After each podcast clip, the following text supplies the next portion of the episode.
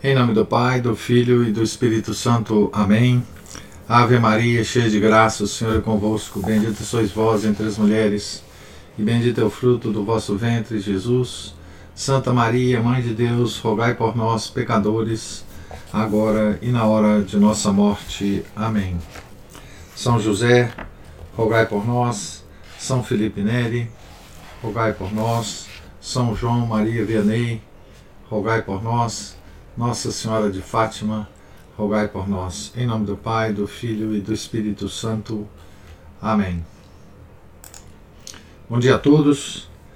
Nós estamos aqui na página 61 da biografia de São Francisco de Sales, escrita por Amadé de Margerie, capítulo 2, da segunda parte.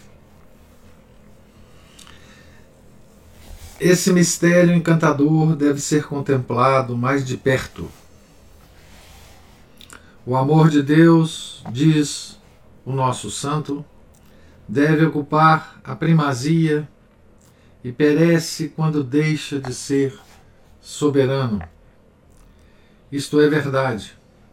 Mas esse amor, que não é simplesmente um sentimento ou um impulso do coração, que é antes de tudo uma virtude, pela adesão livre da vontade, este amor é mais ou menos generoso e puro, mais ou menos mesclado de motivos menos nobres, embora legítimos.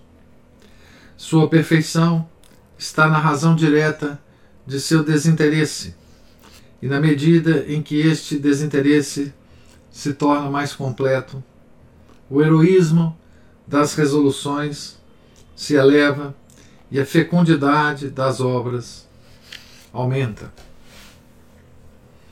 São Francisco de Sales, que explanou em seu admirável livro a teoria dos progressos do amor divino na alma, ofereceu em todo o curso de sua existência a realização prática de suas doutrinas isto é, a teoria posta em prática.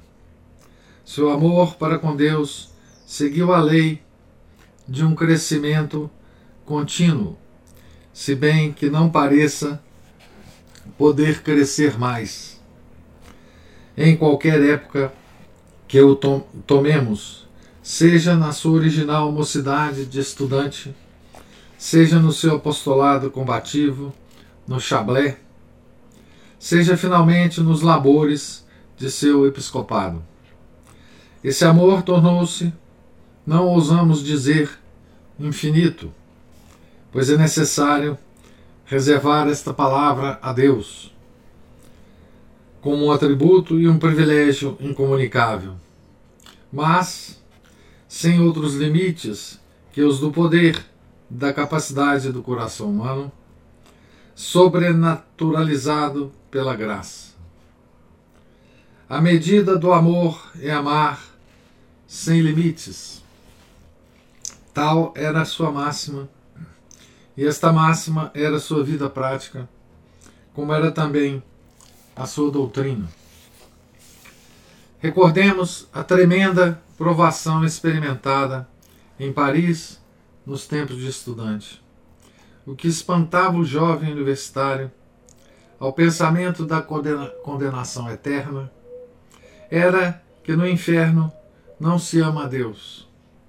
E a, a, e a súplica fervorosa, princípio de sua cura espiritual e moral, foi para que Deus lhe concedesse ao menos a graça de amá-lo com todas as forças de seu coração durante sua curta vida terrena. Vemos também que seu sentimento de temor de Deus foi se purificando progressivamente, até não ser mais que uma das modalidades de seu amor para com Deus. Para o nosso santo, o temor de Deus não consistia em recear os castigos da justiça divina, mas sim em tremer ao só pensamento de trair ao seu amor, ofendendo-o ou contristando-o pela mais leve infidelidade. A esperança cristã nele igualava o amor. Não aspirava mais do que ao próprio Deus e tinha por pouca recompensa deste amor, toda e qualquer recompensa, inclusive mesmo os bens eternos. Na manhã de hoje, escrevia ele a Madre Chantal. Abre aspas. Não pensei senão nesta eternidade de bens que nos guarda, mas na qual tudo me parecia pouco ou nada, se não fosse este amor invariável e sempre atual deste grande Deus, que aí reina sempre. Pensa, na verdade, que haveria um paraíso entre todas as penas do inferno, se o amor de Deus lá pudesse penetrar. E se o, se o inferno tivesse uma centelha de amor de Deus, parece-me todos os seus tormentos seriam desejáveis. Considero todos os gozos celestes como verdadeiro nada diante deste amor soberano. Ah, é preciso renunciar todos os bens e transportar nossos corações para junto deste Rei imortal e viver unicamente para Ele. Finalmente, somos todos de Deus, sem outra aspiração que a honra e a, glória de pertencer-lhe. Se sentisse uma só afeição, que não fosse dele e para ele, arrancá-la-ia imediatamente do meu coração. Tratando das disposições com que o coração deve abandonar-se ao beneplácito divino, escreveu: Preferiria o inferno com a vontade de Deus ao paraíso sem ela. Sim, ele, o coração, preferiria o inferno ao paraíso, desde que soubesse que o agrado de Deus estava na sua perda. De modo que, se por uma suposição impossível, ele soubesse que a sua condenação era mais agradável a Deus do que a sua salvação, ele deixá-la-ia para se precipitar nas penas do inferno. Ah, isso aqui, esse trecho é uma é um trecho do, do livro Tratado do Amor de Deus, né, de São Francisco de Sales. Um tal amor, tão delicado e tão forte, é um princípio soberano de ação que não permite que nenhum pormenor da vida escape ao seu império. Santa Joana de Chantal diz em seu depoimento: Reconheci claramente pelas palavras e pelas ações de nosso bem-aventurado Pai que o amor de Deus exercia soberana autoridade e pleno domínio sobre todas as suas paixões e afeições. Sustento ser verdade notória e pública que todos os atos de sua vida foram o efeito e a prova deste santo amor de Deus, que dominava tão poderosamente em sua alma. Isso aqui é parte do depoimento de Santa Joana de Chantal no processo de canonização. Deste supremo, domínio, deste supremo domínio e governo, vemos proceder tudo que faz a beleza interior desta alma. Primeiro que tudo, falaremos da harmonia.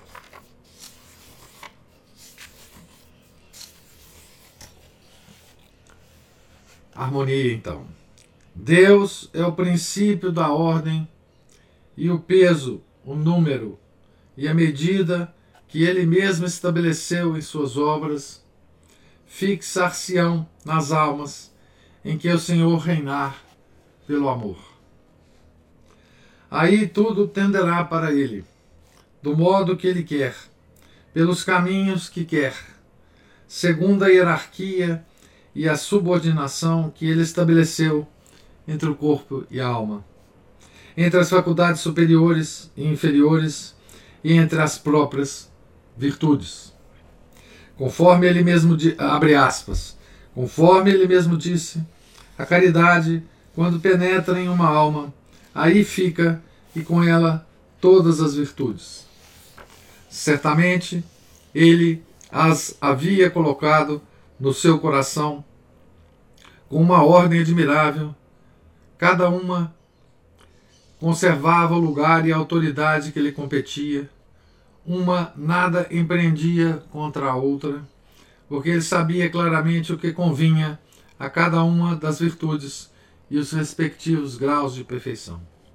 E todas as virtudes produziam as ações que lhes são próprias conforme as ocasiões que eles se lhes apresentavam. Aqui é outro trecho, quer dizer, um, é um trecho de uma carta de Santa Joana Francisca de Chantal ao Reverendo Padre João de São Francisco sobre as virtudes de São Francisco de Sales. Esta bela ordem interior que lhe permitia ver tão claro dentro de si, como se estivesse em uma biblioteca bem organizada, um e-mail de papéis bem classificados, e o amor vigilante, dedicado, atento em agradar aquele a quem ama, a não deixar nenhum grão de poeira na habitação que se lhe prepara, aguçava esse discernimento e essa clarevidência interiores, procurando torná-los cada vez mais puros e mais agradáveis a Deus e mais fiéis à divisa dada pelo Divino Mestre. Estote perfecti. Sede perfeitos. Tudo era tão bem organizado, tão plácido, e a luz divina tão viva, que ela percebia até os menores átomos de seus movimentos e jamais esta alma pura suportava, voluntariamente, o que via menos perfeito, porque seu amor, cheio de zelo, não lhe permitia. Isto não quer dizer que não tenha caído em, algumas em alguma imperfeição, mas era somente por surpresa ou enfermidade natural. Mas absolutamente nada percebi que ele haja permitido que alguma falta, por menor que fosse, se apegasse ao seu coração. De novo, trecho do depoimento é, de Santa Joana de Chantal. Então, gente, o, essa segunda parte né, do, do livro que nós estamos lendo é, tem o título O Segredo da Santidade. Né? E aqui nós, o, esse capítulo está comentando né, sobre o amor de Deus. Né? Não há nada mais elevado em teologia do que esse esse amor de Deus. Né? Não há nada mais misterioso é, do que esse amor que Deus tem por nós e que nós devemos retribuir a, a Ele. Né? Há uma. Deste assunto há um desconhecimento praticamente total nosso. É, principalmente é, nos tempos que correm, né, sobre as operações desse amor. O que é esse amor e as operações dele. Né? E São Francisco, obviamente, notou isso né, na vida dele, por isso que ele escreveu é, o livro. E, e, e ele escreveu o livro já como um mestre nesse assunto, né? Um mestre que estava nos ensinando, né? Sobre as operações desse amor na nossa alma. Note que o, bió, o biógrafo ele começa esse capítulo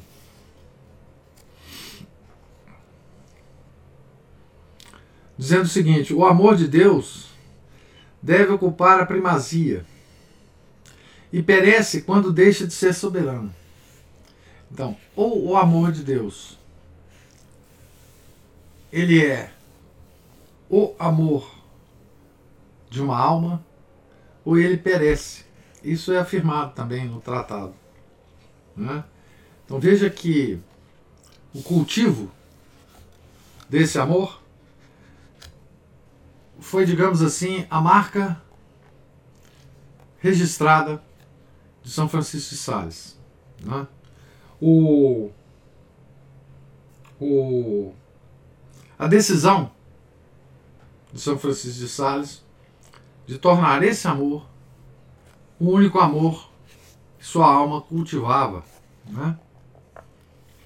E aqui nós vemos várias vezes o depoimento de Santa Joana de Chantal, que foi dirigida por São Francisco de Sales, trocou muitas cartas com São Francisco de Sales. E o depoimento dela a respeito das ações desse amor, né? Na vida prática dele. Deus é muito prático. Né? A nossa religião é muito prática. A nossa religião ela consegue tratar desse assunto tão elevado né? e mostrar para gente que o amor de Deus é uma coisa prática na vida nossa, na vida dos, dos, dos membros do corpo místico do seu Filho Altíssimo, né?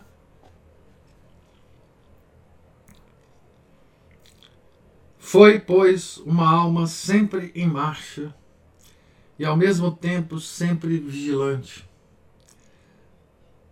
Não em marcha para realizar coisas grandes ou extraordinárias, porque nunca fez mistérios, isto é, coisas extraordinárias e singulares, nem coisa alguma que despertasse a admiração daqueles que olham apenas a superfície e o exterior, mas era uma alma em caminho para fazer sempre o melhor. Então, isso também é uma característica do amor de Deus. Né? Isso é uma das coisas mais extraordinárias né, do amor de Deus. É, ele não almeja coisas extraordinárias, grandiosas. Isso aconteceu com o próprio São Francisco de Sales.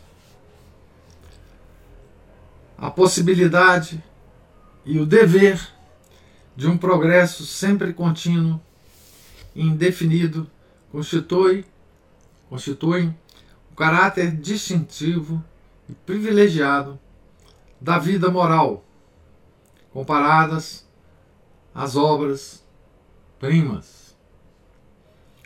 Na eloquência ou na poesia, na pintura ou escultura, há um apetite, aí, aqui está errada essa palavra, né? Um apetite de perfeição que o artista não pode ultrapassar sem estragar a, obras, a obra com retoques. E para cada artista há também um fastígio, no qual a fraqueza humana o condena a parar ou declinar. Na vida moral é diferente. A imagem de Deus que temos em nós mesmos, podemos e devemos torná-la sempre mais fiel e mais bela. Ainda mesmo que os grandes atos de dedicação se tenham apresentado no começo da carreira espiritual, e os últimos anos passem no que se chama roteiro comum, a virtude pode e deve sempre crescer intimamente, intimamente. Pode e deve sempre dizer mais adiante, mais alto. Qual, porém, deve ser a forma desse progresso? É, antes de tudo, a reforma dos costumes. Enquanto resta, na natureza humana, alguma coisa que não está sobrenaturalizada, enquanto há no velho homem alguma coisa que não está transformada pela graça divina, é necessário ter a espada na mão para dominar e submeter o que resiste. Nosso santo oferece-nos notável exemplo dessa guerra vitoriosa. Nenhuma de suas virtudes encantou mais os contemporâneos e contribuiu mais para o êxito de sua ação apostólica sobre as almas do que sua incomparável doçura. Ora, é preciso saber que essa virtude era uma conquista sobre si mesma e não um dom natural. Francisco possuía em seu caráter a impetuosidade, que não é rara nas almas generosas e na qual muitas vezes se comprazem. Iludidas pela preguiça e pelo orgulho, tomam-na tomam como companheira inseparável do entusiasmo e persuadem-se de que, se dominarem a própria impetuosidade, perderão toda a energia e toda a flama de seu temperamento. O bispo de Genebra estava muito longe desse modo de pensar. Para reconhecer na impetuosidade natural um inimigo a combater, bastava-lhe considerar, primeiro, que não está em ordem, que não está em ordem, pois tira a tranquilidade da alma e a plena posse de si mesma, embora seja por um instante, e porque chega às raias da impaciência, que é um defeito, e da cólera, que é um vício e uma fonte de pecados.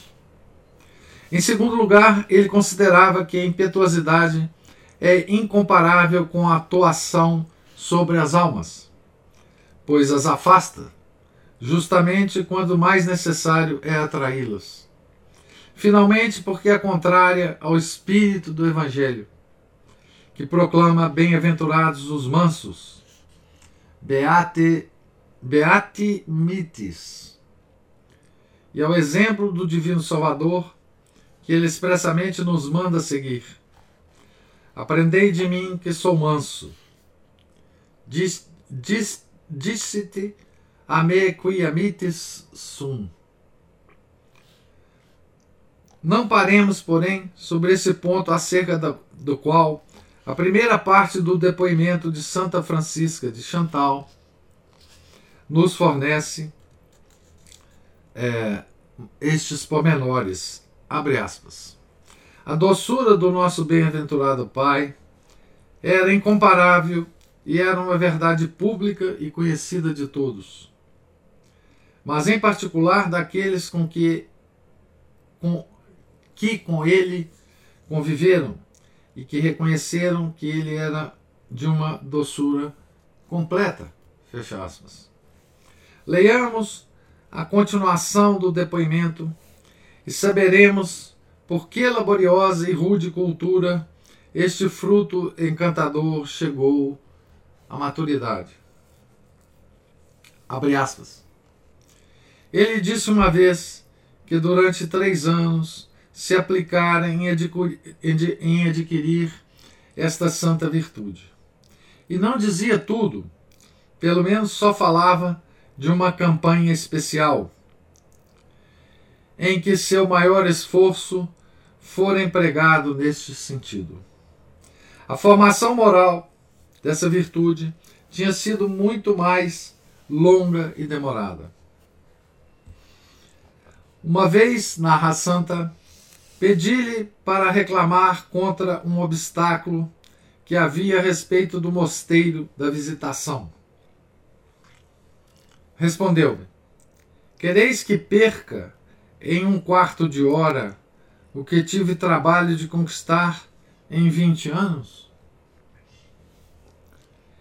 E de outra vez, continua Santa Chantal, e de outra vez, em certa ocasião em que havia motivo justo e grande para se contrariar, declarou-me que fora obrigado a tomar com as duas mãos as rédeas de sua cólera para fazê-la parar. Fecha aspas. É imprescindível conhecer todos esses pormenores característicos para apreciar toda a beleza moral do retrato que os precede e para adivinhar tudo que encerram de trabalho interior estas palavras tão breves, tão simples. Abre aspas. Nunca ouvi dizer que alguém tivesse visto este bem-aventurado praticar alguma ação encolerizado. Fecha aspas. Palavras de Santa Chantal. Né? O trabalho de reforma interior tinha sua parte mesmo em uma alma em que, desde cedo, a virtude tomara o caráter de santidade. Esta parte, porém, é a menor em seus movimentos ascensionais, que eram antes de virtute in virtutem, do bom para o melhor. Convencido de que é sempre possível fazer melhor as suas ações, porque ele havia posto seu ideal na perfeição absoluta e a lei de sua vida em imitar ao Deus homem, subiu sempre, subia sempre, fortemente e suavemente, impelido pelo sopro do amor sobrenatural ia depurando suas intenções, dominando sua vontade. Não sei, deu uma travada aqui. Não sei aonde eu parei na última. Então, vou continuar aqui da onde eu acho que eu, que, eu, que foi travado, né? Ia depurando suas intenções, dominando sua vontade, tornando mais perfeita e mais completa esta doação de si mesmo a Deus. Doação que renovava sempre, amando mais e mais puramente. Aquele que ele sabia jamais poder amar bastante, senão por meio do intenso, do inteiro esquecimento de si próprio.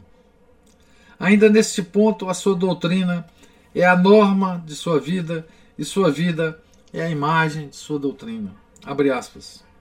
A verdadeira virtude, escreveu São Francisco de Sales, não tem limites, vai sempre além. A caridade, sobretudo, que é a virtude das virtudes, e como tem o infinito por objeto, seria capaz de tornar-se infinita se encontrasse um coração capaz do infinito.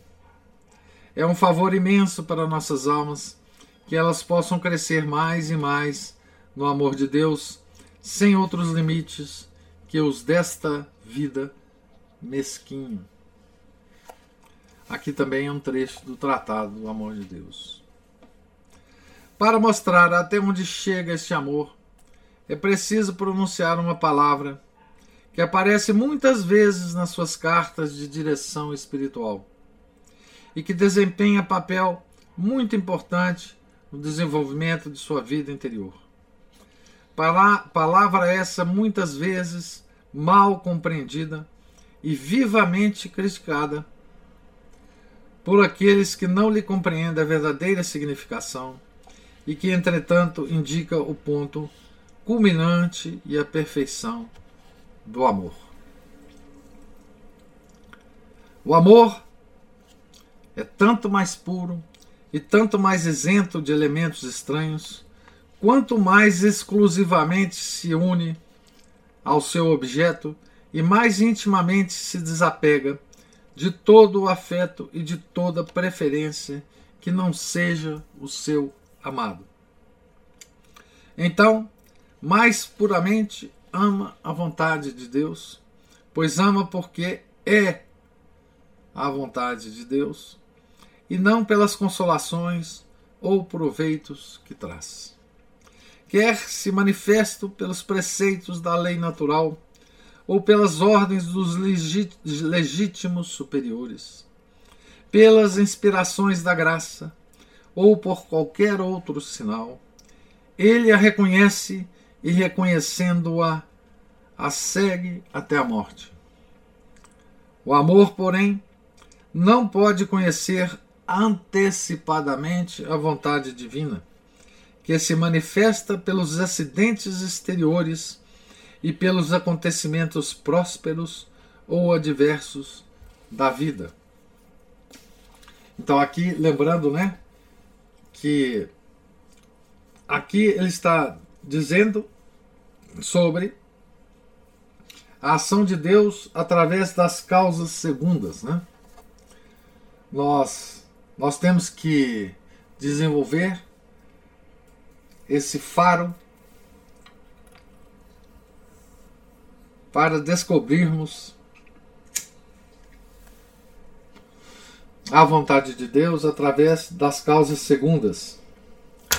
Que segundo o Dom Chutar, nós aprendemos lá na alma de todo apostolado, né? São as coisas, as circunstâncias e as pessoas, né? É assim que Deus age através das causas segundas, na nossa vida, na vida de qualquer pessoa. Né? Então, por isso ele fala aqui, né? Quer se manifesto pelos preceitos da lei natural ou pelas ordens dos legítimos superiores, pelas inspirações da graça ou por qualquer outro sinal, ele a reconhece e, reconhecendo-a, a segue até a morte. O amor, porém, não pode conhecer antecipadamente a vontade divina, que se manifesta pelos acidentes exteriores e pelos acontecimentos prósperos ou adversos da, vi da, da vida. Aqui, o autor cita, inclusive, o compêndio de teologia cética e mística do, do, do padre Adolfo de Tanquerrey. Né? que fazer então? Né? Essa é a pergunta, né? Nossa, de todo mundo, né? Bom, então, o que fazer se nós não conseguimos antecipar, antevir, né? O amor de Deus, né? que fazer. Ama e adora antecipadamente a vontade divina, muito embora a desconheça. Conserva-se nesta expectativa, pronto para não, não para sofrer, pois isso não seria uma atitude cristã. Não aceitar apenas com resignação, pois esta palavra traduz uma preferência por qualquer outra coisa. Então, a nossa expectativa não é para sofrer, nem para aceitar as coisas que vêm com resignação, né? mas abraçar alegremente qualquer que seja desde que se manifeste por qualquer acontecimento. Essa espera tranquila do amor sobrenatural é o que São Francisco de Sales chama indiferença. Essa é a palavrinha que sempre aparece, como o nosso biógrafo diz, né? nas suas cartas, nos seus aconselhamentos. Né? Isto é a indiferença. Uma palavra tão tão mal compreendida, né? Não só hoje, mas enfim. Ela é incompreendida mesmo. Indiferença, ela está ligada hoje, né?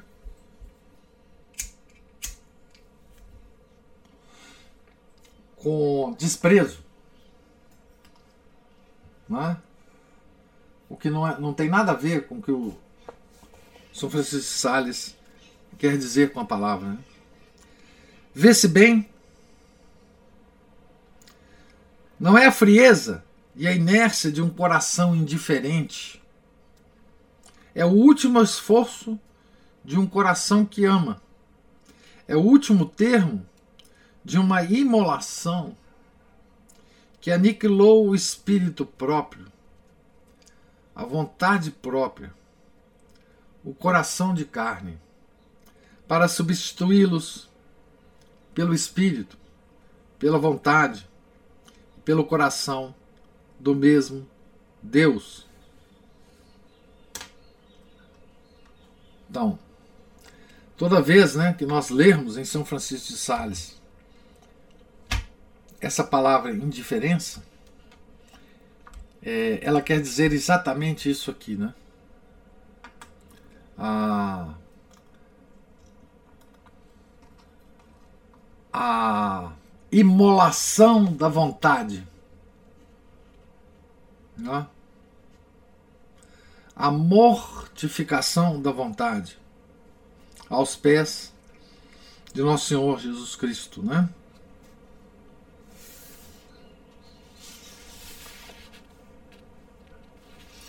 Eu vou ler aqui o, o, o, a última coisa, é um depoimento aqui do, de São Francisco. Escutemos nosso santo descrever em uma página admirável, que é verdadeiro capítulo de autobiografia, os progressos do amor divino por meio do sacrifício. O amor então, agora São Francisco de Sales. Né? O amor e a conformidade com a vontade divina, escreveu ele, consistem ou na santa resignação ou na santíssima indiferença. Note, santa resignação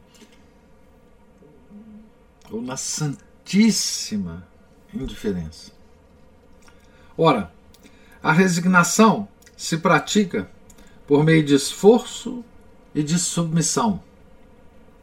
Preferimos viver em vez de morrer. Todavia, como é vontade de Deus que morramos, submetemo-nos. Aceitamos a morte sem sacrifício, embora gostássemos de viver.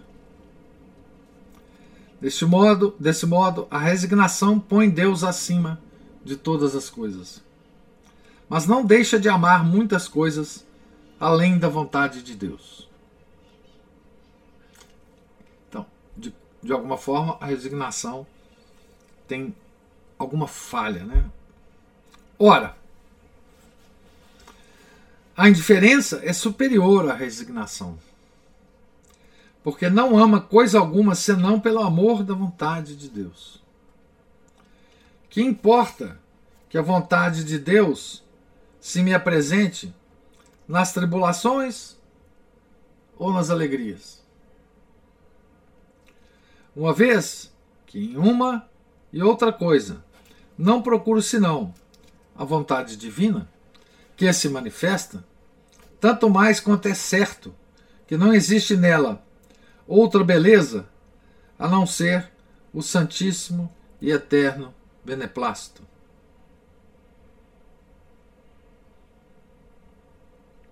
Se quer apenas água pura, que importa que me ofereçam em uma taça de ouro ou em um copo de vidro, que não tem outra cor a não ser a da mesma água, que eu então posso ver melhor.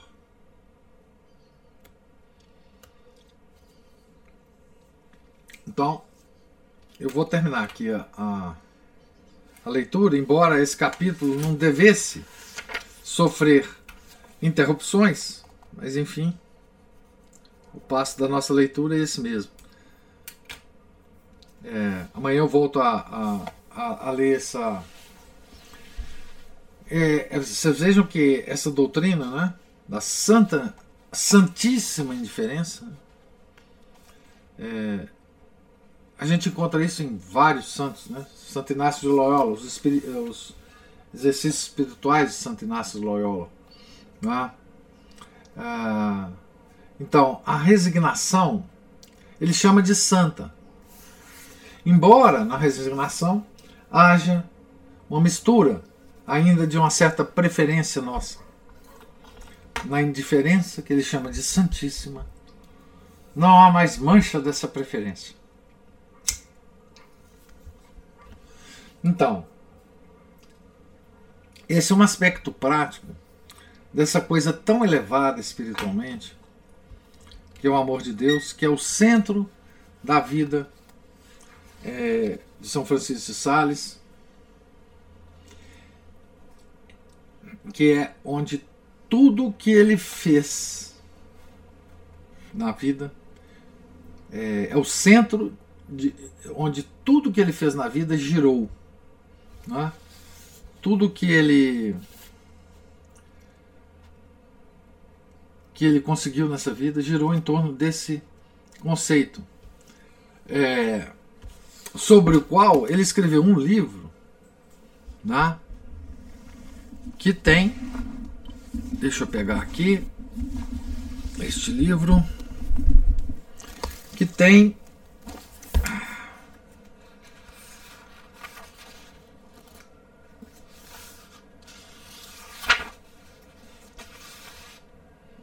quinhentos e sessenta e sete páginas. Tá certo?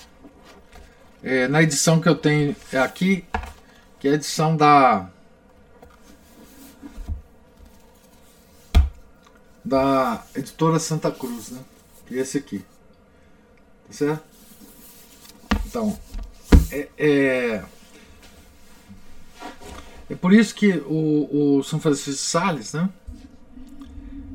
Ele é, é o título dele é Doutor da Perfeição Individual. Né? Ah, o, o livro que ele escreveu sobre isso né, é uma obra-prima é, de espiritualidade católica, mas de uma espiritualidade que nós não fazemos a menor ideia. Né? Isso aqui tá, está na Isto aqui é uma matéria que está englobada no que a igreja chama de teologia ascética e mística. Né? É, portanto, é um tratado de mística católica. Né? Numa época em que nós não sabemos mais o que é mística católica. Né? Numa época que a gente ah, tem muito mais. É, tem muito mais familiaridade com a mística do Oriente, né, com os gurus, com, os, com aqueles faquires, né, com, com meditações budistas. Né? É, então, esse santo ele é quase incompreensível é, para nós da, dos tempos atuais. Né? É, e por isso a leitura de sua vida e de suas obras é tão importante. Né? É, e por isso os, aquele livro, Filoteia, né, é um livro que tem um sucesso grande, editorial, inclusive hoje em dia. Né? Ele atrai pela. talvez pela estranheza, né? ele atrai pela.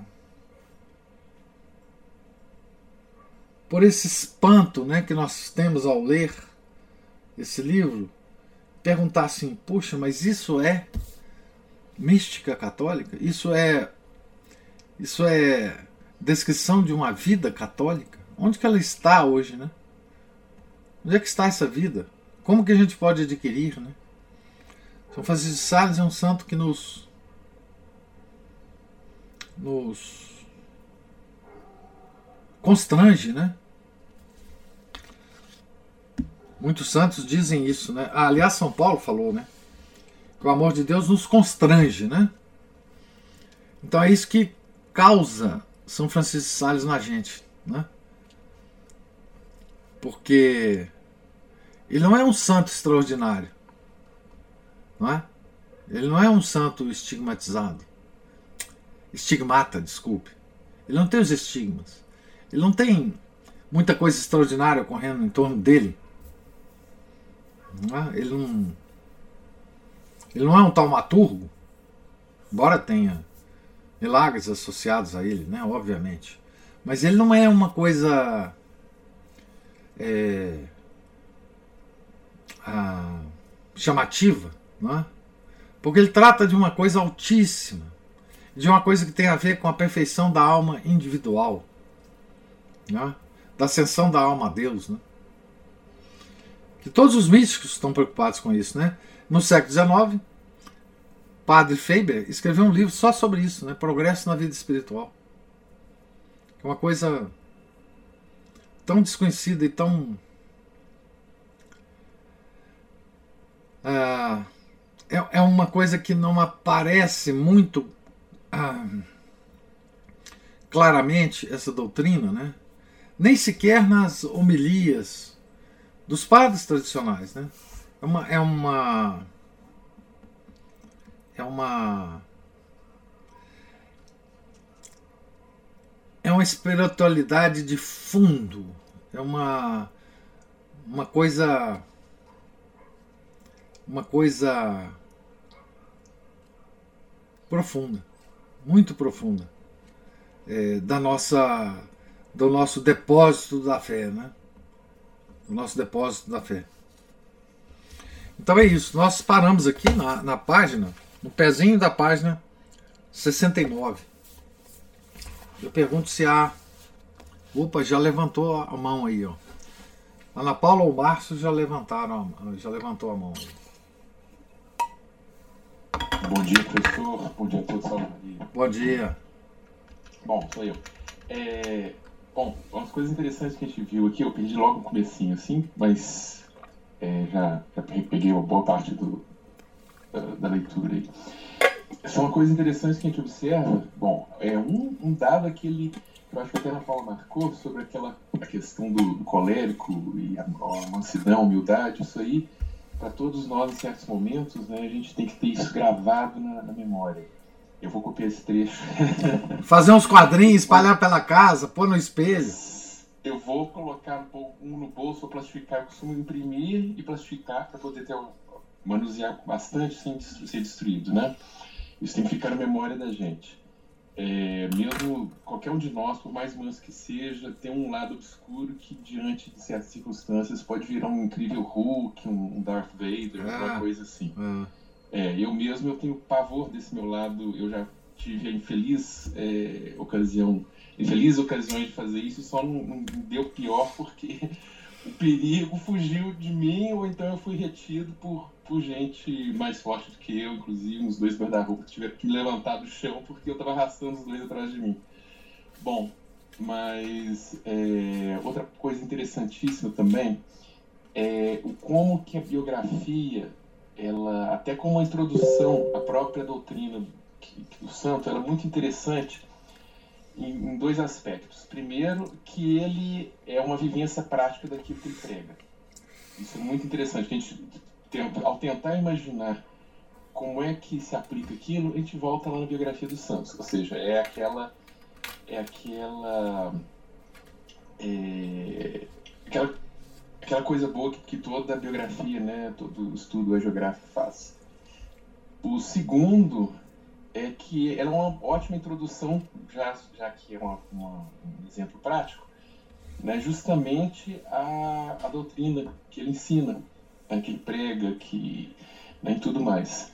É, muitas vezes até as, as próprias é, as biografias deles ficam mescladas com as, com as próprias doutrinas, como, como se for no caso de São Teresinha, mas isso facilita demais. É, muitas vezes as pessoas que dão os exercícios ancianos, sejam em retiros mais prolongados, ou naqueles chamados é, retiros em casa, a pessoa faz durante a semana toda no momento de meditação dela e se reúne com o diretor uma vez por por semana. uma das primeiras coisas que a gente tem que ler é a biografia de Santo Inácio Loyola.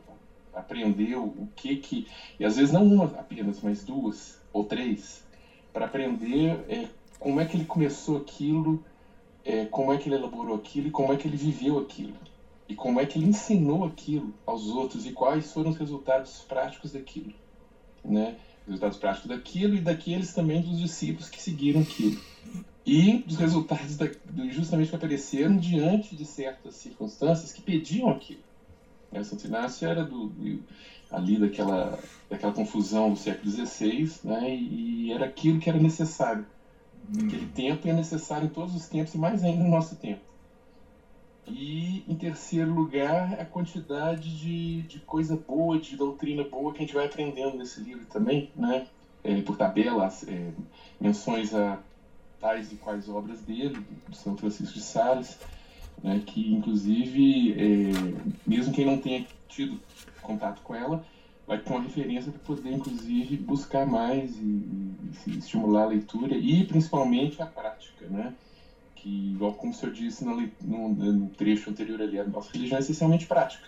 É. Não adianta ficar todo mundo discutindo a escadaria da igreja, segundo Santo Tomás de Aquino, é. e, e, não sei que, disputas escolásticas ali que não vão levar nada, enquanto isso a vida da pessoa. Quer dizer, às vezes até leva uma coisa que você consegue extrair um, uma, uma, conclusão que possa aplicar na sua, na, na, sua vida prática, não meramente especulação, né? Mas é isso. Aí, caso o senhor queira acrescentar alguma coisa, foram só os, os pontos que eu achei muito interessantes e caso o senhor queira falar mais, melhor ainda, que vamos deixar a coisa mais interessante. Obrigado. Obrigado você, Márcio. Não, é, o, nós vamos ler a biografia de, em algum momento, se Deus quiser, a biografia de Santo Inácio. Não é? Você lembrou aí do. Você tem sempre, você está sempre lembrando de Santo Inácio, né? E, mas é, em algum momento nós vamos nos debruçar sobre sobre Santo Inácio também, né? Que era um homem é curioso, é muito curioso, o curioso contraste da vida de Santo Inácio, né? Porque ele era um homem extremamente prático, né? Ele era militar, né? Ele era. Ele, ele era um homem prático ele nunca deixou de ser. Né? É, a, e era a, a, é aquela velha história que nós já discutimos aqui, né? A, o, o aparente paradoxo né? entre vida contemplativa e vida prática, né? Maria e Marta, né? Maria e Marta. É, e aqui também na vida de São Francisco né, se dá essa, esse paradoxo né, da santidade. Né? É, um homem um homem extremamente prático, né? um homem de virtudes práticas, de, não, de, não, não era um homem. São Francisco não era um, um monge recluso, né? Não era. Isso também acontece na vida de São Bernardo, né? Ah, não era um homem recluso, era um homem do mundo. Né? É, São Francisco ele nunca se recusava né, a aparecer nas cortes né, dos nobres, é, nunca se recusava a, a direção espiritual de madonas, de senhoras poderosas das cortes. Né? Ele era muito criticado, inclusive, por isso. Muito criticado na época. Ele dá uma, uma, uma ideia disso muito como que um vislumbre é, na introdução que ele faz ao Tratado do Amor de Deus, ele, ele menciona certas, certas críticas que ele recebeu ao longo da vida por certos comportamentos que ele teve. Né? Então, ele era um homem extremamente prática. Certo? Extremamente, vida extremamente prática. Né? E é esse homem, ou são estes homens, que ascendem aos níveis mais altos da mística católica, né? Então, assim, é, como você disse, né? São são exemplos para nós, né? Quer dizer, há espaço para a clausura. A igreja sempre prezou demais a clausura. Né? É, há um espaço infinito para os monges e as freiras em clausura, rezando e reparando é, para nós, né? Mas esses santos são, é, para nós, digamos assim, fiéis leigos, uma luz, né?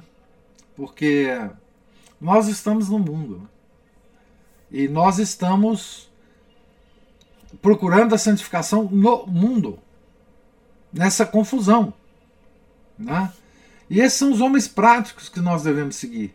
Né? Ah, esses são os homens práticos que nós devemos seguir. Quer dizer, é, aqueles que, que estão também no mundo, que estiveram no mundo, que encontraram todo, toda a podridão do mundo. Veja bem, São Francisco de Sales, gente, viveu na Renascença. Ele era renascentista. Então tudo, assim, nada ele não desconhecia nada da devassidão do mundo, dos problemas mais. dos pecados mais terríveis. Ele era um diretor de almas, ele conhecia todos as, os movimentos da alma humana, todos os nossos pecados, em si mesmo e nos outros. Ele era um grande diretor de almas. Né? Então, é, é esses santos são, são particularmente né, é, importantes para nós por causa do nosso estado. Como, como é que é estar no mundo, não é? Viver uma vida católica e nos santificar. Essa aí é a resposta que esses santos têm para nós. Né? Uh, Ana Paula ou Márcio levantou, levantou uma mão. Acho que agora é Ana Paula, não sei se vou errar. Acertou. é que é, o senhor falou da prática, né? e me fez pensar o seguinte, lendo esse pequeno trecho aqui sobre a personalidade de São Francisco, né, dando alguns exemplos de si próprio, eu fiquei pensando que o quanto foi dito aqui, que o quanto que é, isso contradiz a psicologia moderna, né, ah. que com as suas, e, e, porque que diz que nós não podemos, é, como fala, é, contra, não é contrariar, é, isso. Reprimir. Reprimir, isso. Nós não podemos reprimir o nosso, os nossos impulsos, né? Ah. É, Causa neurose, né? Causa neurose. Isso, traumas, é. imensos traumas é. que vão nos acompanhar pela vida inteira, né? E, e que vão, esses traumas, o que vão, vão fazer é, é, ser responsável por outras atitudes que nós vamos tomar pela vida afora. E que, então, assim, eu fico pensando que tudo isso, quanto que isso, e aí me dá uma raiva até, porque eu fico pensando quanto que isso tudo contribuiu para que hoje nós fôssemos homens e mulheres de geleia. É isso. Né? Nós somos muito fracos. É, Deus Pai falou tantas vezes, usou tantas vezes a palavra virilidade naquele livro de algo, né? com Santa Catarina de Siena, porque nós somos muito moles, né? É. E quanto trabalho que nós vamos ter, trabalho árduo pela frente, para tentar é, nos fortalecer. Né? É. Quanto que a gente vai ter que é, rezar e implorar a Deus que nos, nos dê a graça de nos fortalecermos, fortalecermos um pouco para nos livrarmos dessas ideias que foram estão tão impregnadas em nós né, e, que com, que, e que nos direcionam tanto hoje em dia. É, é difícil, né? Vai. É apavorante isso até. Né? Apavorante. Porque se a gente compara o nosso estado atual, né? o nosso nível de moralidade atual, né? Com o nível de moralidade que Deus nos exige, nos exige para a nossa salvação, e isso é um pensamento apavorante, eu acho. Para mim é, né? é. E assim, é, quer dizer, comparando, né, a, a vida, porque assim, nós temos que nos comparar com os santos, porque os santos são homens como nós somos. Foram homens como nós somos. Né? Tratou com o mundo como ele é, como sempre é. Né? E agora, na atual circunstância do nosso mundo, assim, eu tremo de pensar né, no destino das, das almas né, que estão é, se desligando do corpo, morrendo. Né? Cada, cada personalidade que morre, né, a gente fica pensando, né, o que será dessa, dessa alma, né? É, enfim, o, o, é, você falou da psicologia, né? Psicologia, quer dizer, é, as ideias é, que Freud introduziu né, na, na psicologia é, são tão deletérias é, que é muito difícil hoje nós estarmos livres delas, né? porque elas foram introjetadas na nossa civilização de tal forma que, que nós estamos encharcados dela. E a espiritualidade católica, a verdadeira psicologia, né? porque a psicologia é estudo da alma, então só a igreja tem a verdadeira psicologia, não há, não há outro, outro lugar para encontrar. Ela é tão diferente, ela tem pressupostos tão diferentes, é, que isso é uma das coisas que me faz tremer. Tremer. Assim, isso é tremendo. É, se nós pensarmos, né? Quer dizer, quão longe nós estamos é, de uma de uma ordenação de vida é, segundo a doutrina católica. É muito, é muito longe, é muito longe.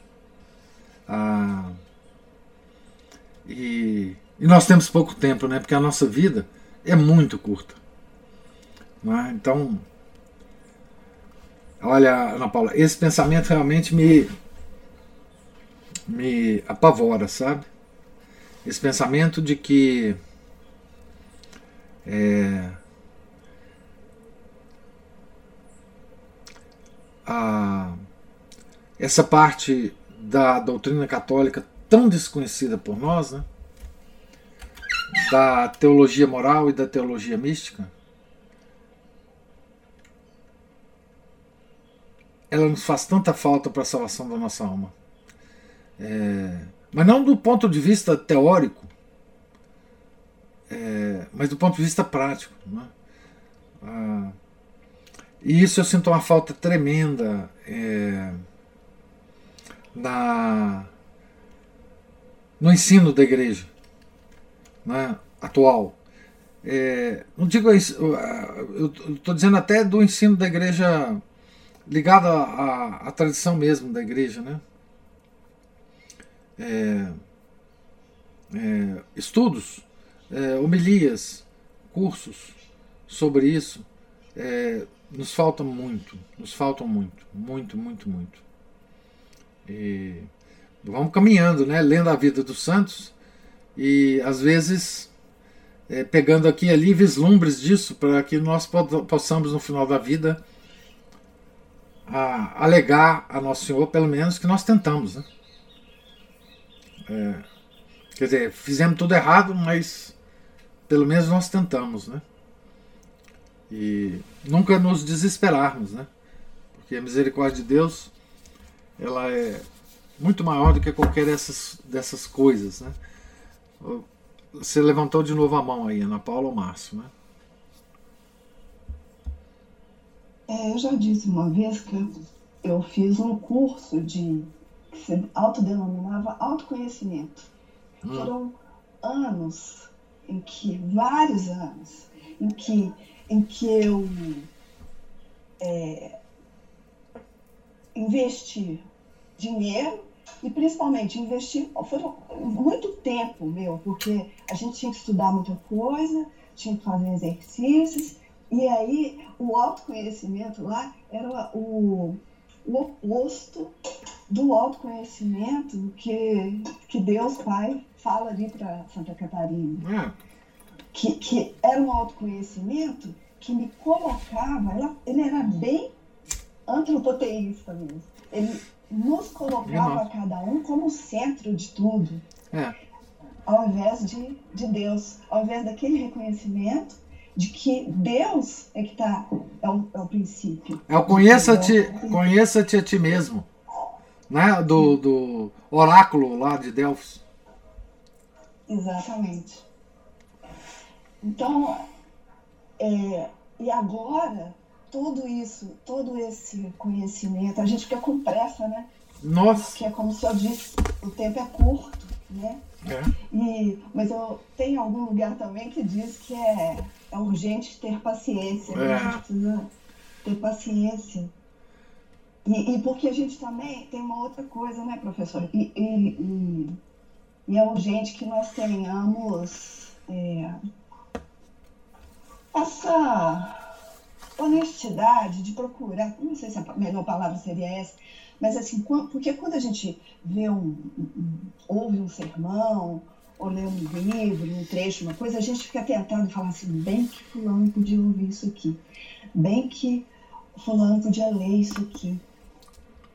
E esquece da gente mesmo. Né? É, nós é que... A gente, tem que... a gente tem essa tentação de ficar procurando, é, vendo para os outros e esquecendo de buscar na nossa própria vida onde é que a gente está ali, né? É, é, a gente tem que. Onde que a gente se insere ali? A, a, a, vida dos santos, elas, ela tende a nos colocar no nosso verdadeiro lugar, né? Por comparação, né? Quer dizer, e esse, digamos assim, esse tipo de mensagem dos santos para nós, com a sua vida, né? É, é uma mensagem, digamos assim, pedagógica.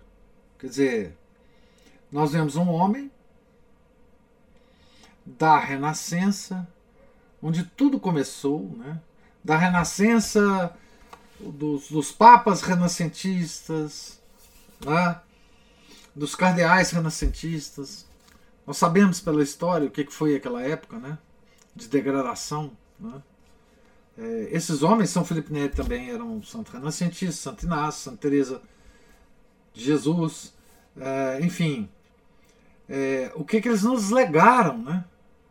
É, de uma época de uma época de degradação, né? É claro que o mundo se degradou muito mais desde lá, né? Mas é uma coisa que a gente normalmente esquece, né? É que Deus está vendo a degradação do mundo. Ele não está. Ele não está dormindo, né? E ele. Eu gosto de acreditar nisso. Ele está nos dando a, está nos dando a graça necessária para nós vivermos neste mundo, né? Quer dizer, é, ele está nos apresentando as coisas as circunstâncias e as pessoas que vão nos ajudar a, a viver neste mundo. Né? O Felipe fala que ainda bem que Nosso Senhor não nos exige sucesso. Não, ele nos exige só que nós tentemos, né? É, do, com, com a, o equipamento intelectual e pessoal que nós temos, não com outros equipamentos, né? Então, é, mas é uma contemplação, quando a gente contempla essa altura que São Francisco de Sales atingiu, é, essa contemplação ela tem um caráter pedagógico, mas ela é, é para mim, ah, uma coisa terrível. É, é, assim, de eu me contemplar em relação à altura, é, a essas alturas né, que uma alma pode chegar. Né? É, e é, e é, é ter a, a esperança, né, a fé é, de que Deus está nos olhando e, e nos dando as graças necessárias para que a gente atinja a nossa salvação, que é a nossa, enfim, o nosso objetivo aqui, né? Nosso objetivo é pelo menos chegarmos no purgatório. Né? Mas é, nós vamos ainda continuar nesse assunto. Realmente, esse assunto que é o centro da vida de São Francisco de Sales, e por isso que esse santo é tão importante para nós, né? para a nossa vida prática de hoje. Né? Por isso essa leitura tão, para mim, é tão cara né? É, de ler é, é, São Francisco de Sales e, e, as, as duas, principalmente as duas obras que ele nos deixou, né? que é Filoteia e o Tratado do Amor de Deus eu acho que tem uma, uma praticidade e uma importância para a vida é, de hoje, assim, fundamental, né?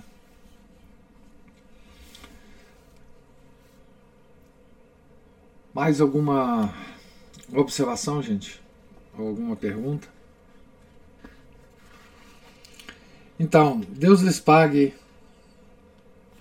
a paciência, a presença é, os comentários, que enriquecem muito a leitura.